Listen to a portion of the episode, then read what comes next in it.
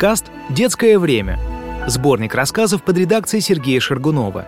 В рамках проекта «Детская литература глазами взрослых». Юрий Поляков. Пцироха. Читает Владимир Бельчиков. Я проснулся до будильника и лежу с закрытыми глазами. Тимофеич допоздна слушал футбол и забыл выключить шляпу. Это у него бывает, потому что в полночь сразу после гимна радиоточка замолкает сама собой. А вот по транзистору, крутя колесико, можно хоть до утра ловить чужую, вихляющую музыку, которую дядя Юра Батурин по прозвищу Башашкин называет джазом. А еще можно поймать иностранное бормотание, даже китайское, похожее на смешное кошачье мурлыканье. Утро тоже начинается с гимна. Сперва слышится мерное пощелкивание, словно на патефон поставили треснувшую пластинку. Потом комнату заполняет кипящий мотив нашей Родины, страны с ритмичным именем СССР и гербом, похожим на мяч, влетевший между хлебных снопов. Летом на Волге мы с деревенскими играли в футбол, сложив ворота из горжи, забытых в поле колхозниками. Однажды мяч упал в воду, его понесло течением и выбросило на песок, когда прошел, ухая винтом, большой белый теплоход. Я лежу в темноте, слушая гимн. Музыка вскипает и накатывает торжественными волнами, высокими, как от четырехпалубного Валерия Чкалова. Я думаю, о Шуре Казаковой. Сегодня она должна вернуться в класс. Ее отправляли на целую четверть лечиться в лесную школу. Что-то с легкими. Об этом сообщила в конце урока Ольга Владимировна и странно на меня посмотрела. С Шурой мы целый год сидели за одной партой, и когда ее увезли, мне стало так скучно, что я неделю не ходил на уроки. Сказал, кружится голова, в глазах роются мухи, как у бабушки. «Чёрная?» — уточнила участковая врачиха Скорнякова, срочно вызванная ко мне на помощь. «Белые мухи», на всякий случай соврал я, индейский вождь одинокий бизон так называл снежинки. «Странно», — задумалась она, поглаживая свои редкие усики. «Надо сдать анализы. И питаться лучше. Мамаша, ну что это такое? Ребра, как стиральная доска. Рыбий жир, срочно!» Лучше бы я подвернул ногу. Родители мне, конечно, сразу поверили, а бабушка Аня даже обрадовалась. «Вот, я вам давно говорила. Малокровие. Посмотрите, краши в гроб кладут. Это, разумеется, неправда. Грузчик Шутов со второго этажа выглядел гораздо хуже меня, когда соседи прощались с ним во дворе общежития. Нас, детей, гробу близко не подпускали. Но я успел увидеть сквозь толпу мертвое накренившееся лицо. Оно было серо-синего цвета, как мой испорченный свитер. Рассмотрел я и его сцепленные руки, которые он на себя наложил. Ужас. Услышав про питание, Лида тут же сбегала в аптеку за рыбьим жиром и гематогеном, отдаленно напоминающим шоколад. По пути зашла в гастроном на Бакунинской, где купила черный кубик паюсной икры и 100 граммов севрюги, нарезанные тонкими, как промокашка ломтиками. Почему-то она уверена, что больным детям необходимы именно икра и севрюга, а не конфеты, пирожная картошка или, скажем, мои любимые вафли «лесная быль». Взрослые в еде ничего не смыслят. Громко чертыхается отец, разбуженный внезапной музыкой. В нашем общежитии все зовут его Тимофеичем. Он садится на скрипучей кровати, шарит в темноте, чтобы выключить звук, но потом соображает. Транзистор тут ни при чем. Дело в шляпе. Музыка еще раз вскипает и обрывается. Дядя Юра, меня, между прочим, в честь него назвали, уверяет, что раньше гимн был со словами в честь Сталина, и его пели хором, но кукурузный хрущ старые куплеты отменил, а новые так и не придумал. Теперь вот осталась одна мелодия. Самого Хрущева, лысого бородавчатого толстяка в мятой шляпе, с тремя звездами героя на обвислом пиджаке, сняли в прошлом году за волонтаризм и Кузькину мать. Он весь наш хлеб отправил на Кубу, и меня посылали к булочной занимать очередь. Взрослые, садясь за воскресным столом, горячо обсуждали эти новости, по привычке понижая голос. Они всегда так делают, если заходит речь о политике и евреях. Башашкин мне объяснил. Раньше за плохие слова о вождях могли даже забрать в тюрьму. Теперь, конечно, не сажают, но опаска осталась. Тимофеич, кряхтя, встает и выключает бодрые утренние новости про уголь, выданный на гора, и третью очередь обогатительного комбината. Я воображаю булочную, которой стоит не одна, а целых три очереди. Если бы отец вечером слушал транзистор, а не репродуктор, прикрепленный высоко в углу и в самом деле похожий на черную шляпу, ему бы не пришлось вставать теперь на табурет, как несчастному Шутову. Но Тимофеич не хотел огорчать Лиду. Тут вот какая история. Ему на работе недавно, к 23 февраля, подарили маленький приемник «Сокол». Его можно слушать, прижав точно грелку к уху, не мешая окружающим. Лида сердится. Шляпа-то вещает бесплатно, А для «Сокола» нужно время от времени покупать батарейку крона за 40 копеек. Но злится она не из-за жадности. Просто не верит, что транзистор отцу вручил завком, подозревая какую-то Тамару Саидовну из планового отдела. Но Тимофеич без конца дает ей честное партийное слово, и Лида, тоже член КПСС, обязана ему верить. «А что у нас там еще такое?» — тихо спрашивает он щекотливым голосом. «Не надо!» — сердито шепчет она. «Убери руку, дай поспать». Все равно через полчаса вставать. Не надо, говорю. Профессор, наверное, уже проснулся. Хочешь, проверю. Я знаю, когда он притворяется. Не хочу. Слушай лучше, Тамаркин транзистор. Ну вот, снова здорово. Я и про Фому, а она мне про Ерему. Отец возмущается, резко встает со скрипучей кровати. За окном лишь слегка посерело. Его белая майка движется в темноте сама по себе, словно он стал человеком-невидимкой. Эту книжку мы читали вместе с бабушкой Елизаветой Михайловной, когда я гостил у Баториных, где мне из-за тесноты стелют на ночь под столом. Потом я несколько дней фантазировал, как буду бродить по общежитию, заглядывая во все комнаты, никем не замеченный. Впрочем, у нас можно и так зайти к любому соседу без всякого приглашения. Если там ужинают, тебя посадят за стол, от души навалят в тарелку вермишели с мясом или жареной на сале картошки с луком. И глядя, как ты уминаешь, хотя дома то же самое уже в горло не лезет начнут выпутывать про отметки. Про что еще можно спросить четвероклассника? А если проведать нашу Алексеевну, странную старуху с мучнистым лицом и фиолетовыми губами, она обязательно в сотый раз покажет чашку с царским вензелем, которую ей бесплатно подарили в 1913 году на Ходынке. У нее в комнате всегда пахнет валерьянкой, а черный кот-цыган прыгает по шторам, как обезьяна.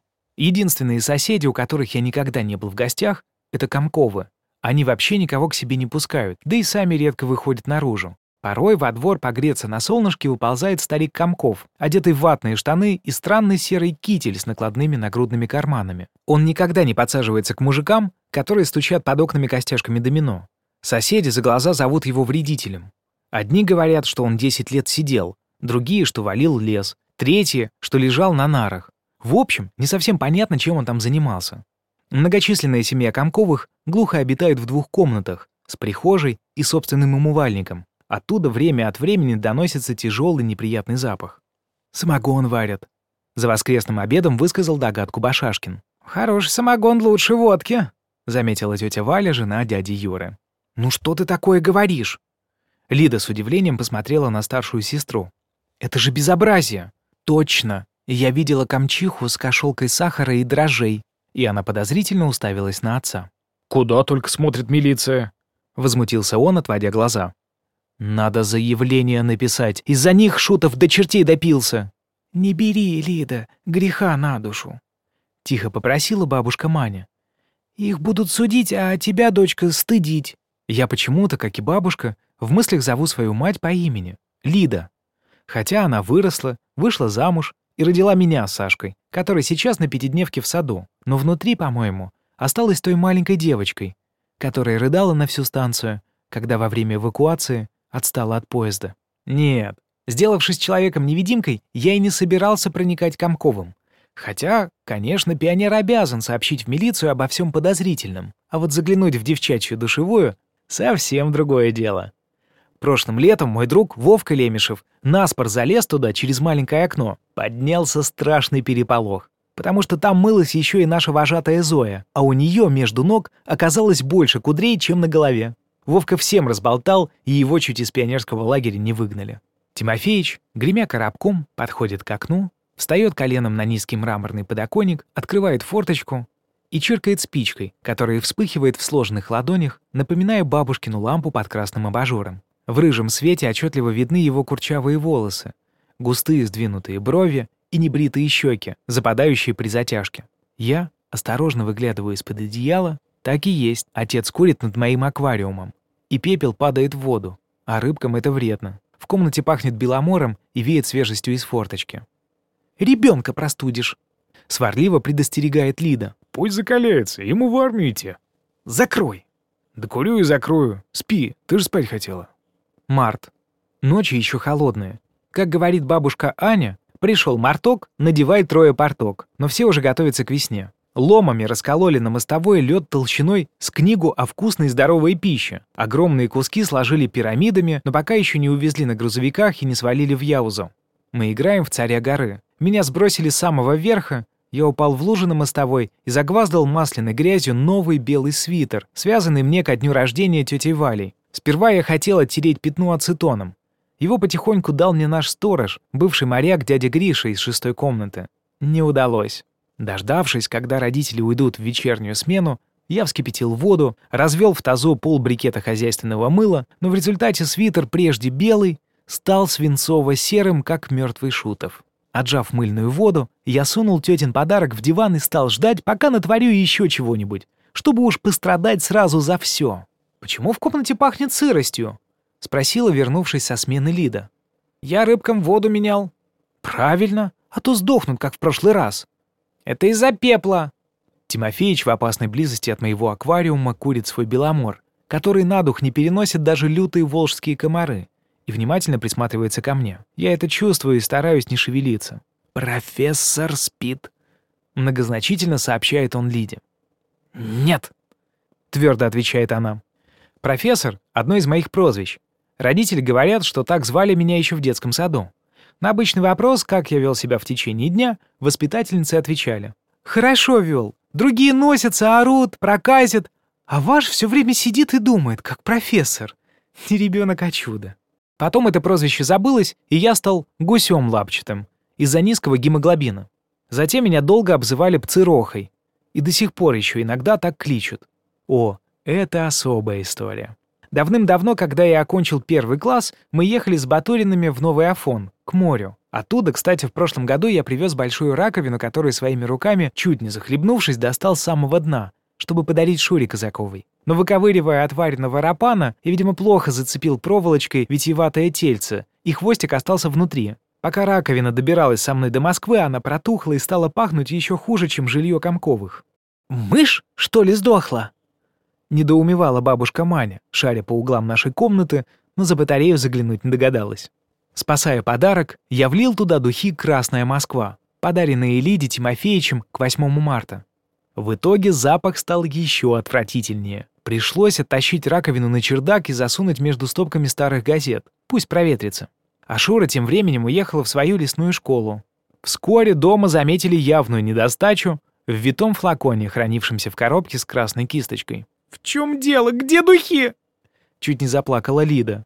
Пришлось наврать, будто я порезал палец, не нашел йод и решил продезинфицировать рану духами. К этому рассказу отнеслись с пониманием. Бабушка Аня в детстве чуть не умерла от Антонова огня, заражения крови. Меня даже похвалили за находчивость, забыв проверить наличие болячки, на которую ушло пол склянки духов. «Молодец, Пцероха, но запомни на будущее, йод в серванте слева, рядом с валерьянкой. Понял?» «Понял». Отец продолжает курить, выдыхая в форточку. Пепел он, конечно, стряхивает в аквариум. А ведь обещал. Клубы дыма, серебрясь в лучах законного фонаря, слоями уплывают на улицу. Мне кажется, Тимофеич продолжает за мной наблюдать, сплю или нет. Для достоверности я всхрапываю чмокаю губами. «Отойди от аквариума!» — скрипучим голосом требует Лида. «Рыбки сдохнут». «Все сдохнем». «Ты обещал Пцерохе». «Ты мне тоже кое-что обещала». Так вот, когда мы ехали в Новый Афон, поезд остановился на какой-то станции, и к открытым из-за жары окнам вагона бросились горластые местные жители с ведерками абрикосов и кульками черной ежевики. Одна шумная тетка всем предлагала жареную утку, которая утром еще крякала. Пассажиры нюхали тушку и не верили. Абрикосы тоже показались тете Вале кислыми, но поезд дернулся, и все начали покупать еду как ненормальные. А из-за утки чуть не подрались. Я в ту пору как раз освоил букварь и разбирал любые надписи, попадавшиеся на глаза. Прочел я, причем очень громко, и название станции, проплывающей за окном. Ци-ро-ха. Плацкарт содрогнулся от хохота. Даже хмурый отпускник в потной майке, не успевший забрать у продавца двугривенной сдачи, и тот нехотя улыбнулся. На самом деле эта абхазская станция называлась Псырцха. Даже из других вагонов приходили потом смешливые попутчики поглядеть на меня грамотея. Пцироха я стал надолго если не навсегда. Но некоторое время я был еще и делегатором. Как-то в воскресенье мы пошли в зоопарк. Посмотрели тигров, львов, страусов, слона и стали искать крокодилов-аллигаторов. Нашли. Я воодушевился, попросил отца поднять меня на руках, чтобы получше рассмотреть чудовищ.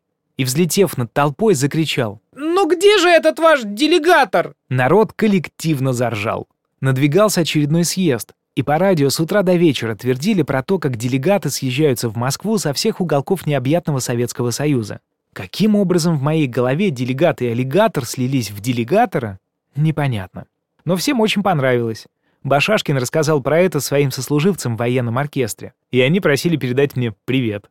Но прозвище «делегатор» не прижилось. В последнее время меня снова стали звать профессором. Только без былой благосклонности.